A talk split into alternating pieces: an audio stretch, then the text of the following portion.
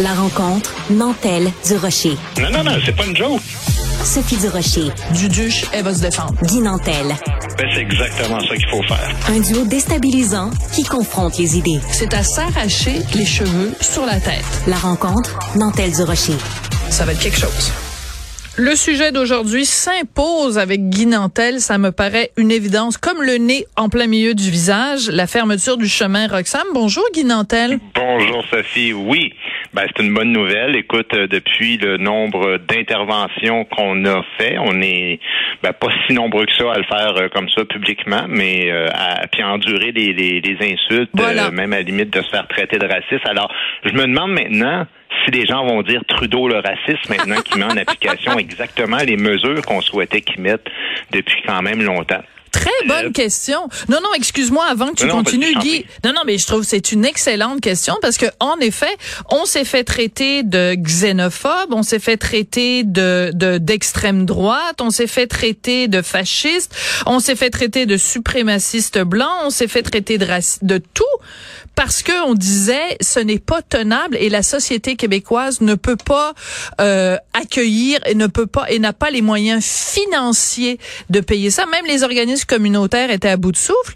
Donc, quand on disait ça, on se faisait traiter de vilain. Mais là, je me demande en effet si euh, ben, Justin, il est, il est parfait, Justin. Mais on n'est pas contre euh, du tout euh, l'idée de l'immigration, ben contrairement à ce que certaines personnes essayent de véhiculer. Mais euh, écoute, c'est évident qu'on souhaitait un certain contrôle. Maintenant, moi, je trouve ça quand même un peu étrange toute cette histoire de renégociation de l'entente des pays tiers, parce que, tu sais, dans le fond, là, ce qui va se passer probablement, c'est que il va y avoir un genre de marché, c'est-à-dire que toute la frontière va maintenant être sujette à l'entente des tiers pays, alors que jusqu'à maintenant, c'était simplement la frontière terrestre et seulement quand tu passes par la voie terrestre et non pas, tu sais, tu venir des États-Unis euh, par euh, avion ou par euh, bateau, puis ça, c'était pas sujet à ça. Mais bon, bref, ça, ça, va améliorer les choses, mais probablement que les Américains vont nous demander d'en prendre un peu plus ou quelque chose du genre. Et moi, j'ai jamais compris pourquoi suivre les États-Unis dans cette histoire-là. On n'a pas besoin de la permission de personne. Tu sais que le Canada là, peut unilatéralement suspendre sans condition cette entente des tiers pays. Et je comprends pas pourquoi on a besoin de faire une entente entre deux pays alors que chacun gère sa frontière comme il veut dans la vie. On est des États souverains, puis le Canada n'est pas le 51e État américain. Oui, mais en même temps, euh, tu le sais, on, l'a toujours dit, euh, les États-Unis sont un éléphant, on est une souris. Alors euh, notre force de négociation est pas la même que si on était à part égale ou à, à forces égales avec avec notre partenaire avec lequel on partage quand même ce qui est la plus grande frontière entre entre deux pays à travers le monde. Donc c'est pour ça c'est ce déséquilibre des forces qui fait qu'on n'a pas le choix de, de négocier avec eux et de prendre leur, euh, j'allais dire leur cue, mais je fais un effort depuis la, la publicité du Faucon Pèlerin pour vraiment n'utiliser que des mots français. Donc on, on, on attend leur, euh, leur signal de départ, puis on s'ajuste. Bon, ben, on peut voir ça comme ça, mais je pense qu'on on gère nos frontières comme on veut. On pourrait décider, le Canada pourrait décider unilatéralement de dire nous, on prend plus jamais personne, alors que ça concernerait pas les États-Unis en tant que tels. Si les gens arrivent des États, je veux dire, c'est leur problème à eux autres. Là. Mais bref, mon idée c'est pas euh, que le Canada entraîne plus, là, mais c'était juste pour dire qu'on n'est pas non plus pour être tout le temps à la merci des États-Unis par rapport à cette question-là, et que légalement on peut la suspendre quand on veut. Maintenant, ce que je trouve intéressant, c'est que ça va enfin mettre un terme à différents mythes. Euh, j'en ai six je vais y aller à coup ah, de deux, pour te laisser intervenir. Alors, premièrement, le chemin Roxham, euh, être contre le chemin Roxham égale contre l'immigration. Ben, je le disais, c'est faux en démocratie, là, moi, on est ouvert à toute discussion, puis y compris même augmenter les taux de réfugiés ou d'immigration, mais dans le respect de la loi et de l'ordre, puis se soumettre à un contrôle, à un point d'entrée régulier, puis de évidemment passer une entrevue avec des agents du service frontalier, c'est la moindre des choses. Puis la deuxième condition aussi, c'est que si on, même si on augmentait ou peu importe, moi je dis la, la condition de base, c'est de répartir les demandeurs d'asile en fonction ben de la capacité d'accueil des provinces, ce qu'on ne fait pas du tout de cette manière-là. Euh, deuxième point, deuxième euh, tabou qui va tomber, deuxième mythe qui va tomber plutôt, ben, c'est que, tu sais, j'écoutais, euh, là, il y a eu deux reportages à, la radio de Radio-Canada où ils trouvent ça bien épouvantable, puis ils interviewent des gens qui sont évidemment très, très en faveur euh, du chemin Roxham, puis ils trouvent ça écœurant, puis ils disent, le Canada abandonne les gens à leur sort. Ah, il y a de ah, plus en plus de conflits dans le monde et il faudra toujours accueillir plus de réfugiés. Et ça, c'est faux. Ça, c'est un sophisme. Premièrement, là, il y a toujours eu des conflits à travers le monde. C'est pas quelque chose de nouveau. On essaie de nous faire croire que c'est quelque chose de tout récent. Mais deuxièmement, le Canada ou le Québec n'a pas apporté la responsabilité de l'ensemble de la misère mondiale sur son dos. Et c'est pas ça le sens de la Convention de Genève. Le sens de la Convention, c'est chaque pays est invité à fournir l'accueil dans la mesure de ses capacités. Et voilà. Et c'est particulier au Québec, qui est un État qui non seulement doit assumer le coût financier quasiment à lui seul, mais en plus qui a le problème de la francophonie et de la laïcité, donc qui demande encore plus d'intégration. Donc, c'est de plus en plus difficile pour nous autres. Voilà. Et de toute façon, on peut répondre toujours à cette, à cette accusation-là, comme quoi on serait pas humain ou qu'on serait des vilains ou qu'on fait pas notre part, en disant que justement, au prorata de notre population, si le Québec était un pays, ce qu'il n'est pas, mais au prorata de sa population, ce serait parmi les cinq pays au monde où on a on, on accueille le plus euh, d'immigrants par rapport à notre population, plus que la France, plus que l'Allemagne, plus que plein d'autres pays. Donc plus que les États-Unis même. Ben, et voilà, donc c'est quand même très important de remettre ces chiffres-là en perspective. Euh, avant que tu continues avec tes quatre autres, juste très rapidement, on mhm. avait participé, euh, non, je pense que tu n'étais pas là cette journée-là, euh, au Monde à l'envers, on a eu un débat sur le chemin Roxham, est-ce qu'il faut le fermer ou l'ouvrir? Tu n'étais pas là.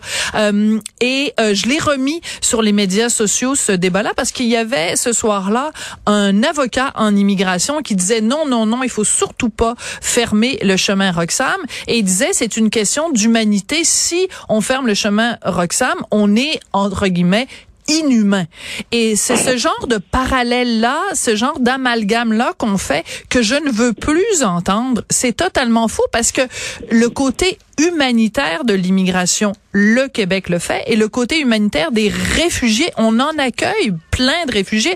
Regarde les réfugiés ukrainiens qu'on a reçus, euh, regarde à travers l'histoire du Québec les réfugiés euh, haïtiens, les réfugiés vietnamiens. Les Syriens, écoute, voilà. on a un historique d'accueil extraordinaire. Voilà. Donc je ferme ma parenthèse. Il y a toujours une rhétorique autour de cette question-là, puis c'est difficile de débattre avec des gens qui rentrent dans comme, tu sais, un autre mythe justement que dont je voulais parler, c'était les immigrants qui empruntent le, le chemin Roxham ne sont pas illégaux.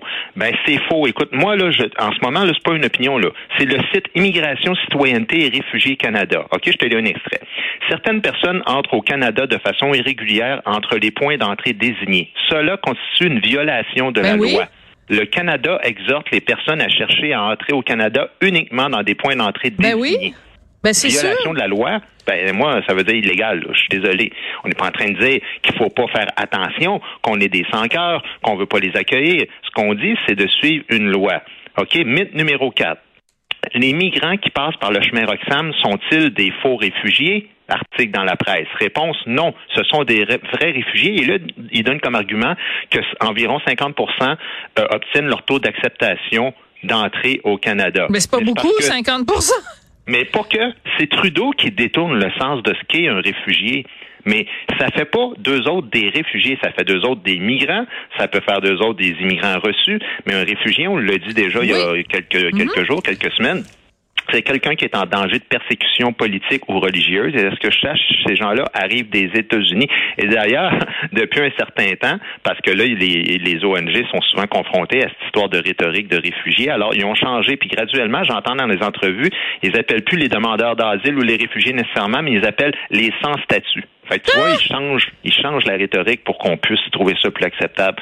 Moi, je suis prêt à ouvrir toute, toute, toute la conversation par rapport à ça. Mais disons-nous les vraies affaires. Les vraies affaires, tu as tout à fait raison. Et euh, et euh, il y a aussi beaucoup de, de gens qui qui proviennent des États-Unis, enfin qui sont passés par les États-Unis et qui passent par le chemin Roxham pour venir au Canada, qui sont des réfugiés économiques et ils viennent chercher au Canada une amélioration de leur situation économique. Je trouve ça formidable, c'est génial, les amis, mais ça ne correspond pas à la définition de ce qu'est un réfugié. Exactement, exactement. Mythe numéro 5, donc je fais les deux derniers assez rapidement. Euh, les États-Unis ne sont pas un pays sûr. Ça, les ONG répètent ça sans arrêt. Faux. Écoute, ils ont des gros défauts, les Américains, mais il va falloir que tu me prouves que les États-Unis persécutent des gens, euh, ont des prisonniers politiques par rapport à des questions justement sur la politique ou sur la mm. religion.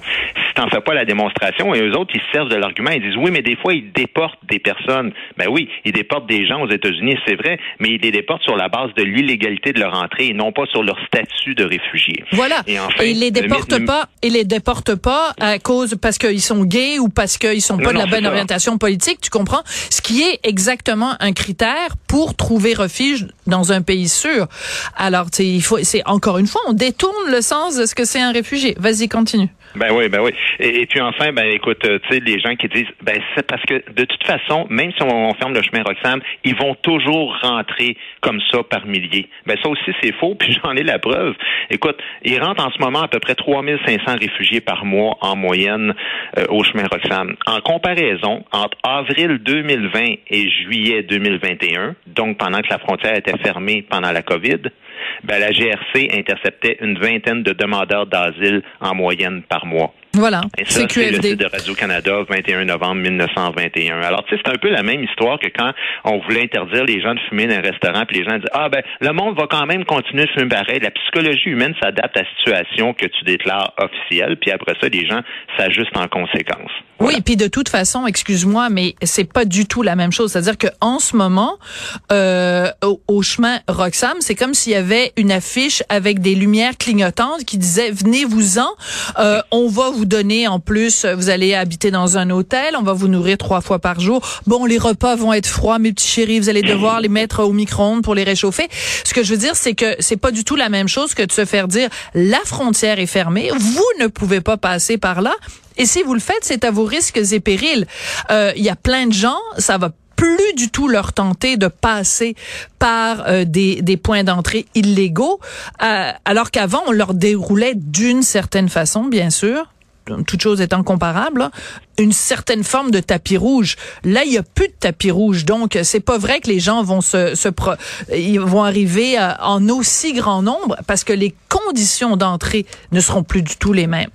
Oui, ben comme dans le temps de la COVID, justement, où on a dit le tapis rouge s'est terminé euh, jusqu'à nouvel ordre. Puis ça a fait en sorte que les gens ont respecté ça. Voilà. Merci beaucoup, Guy Nantel. Merci, à la semaine prochaine.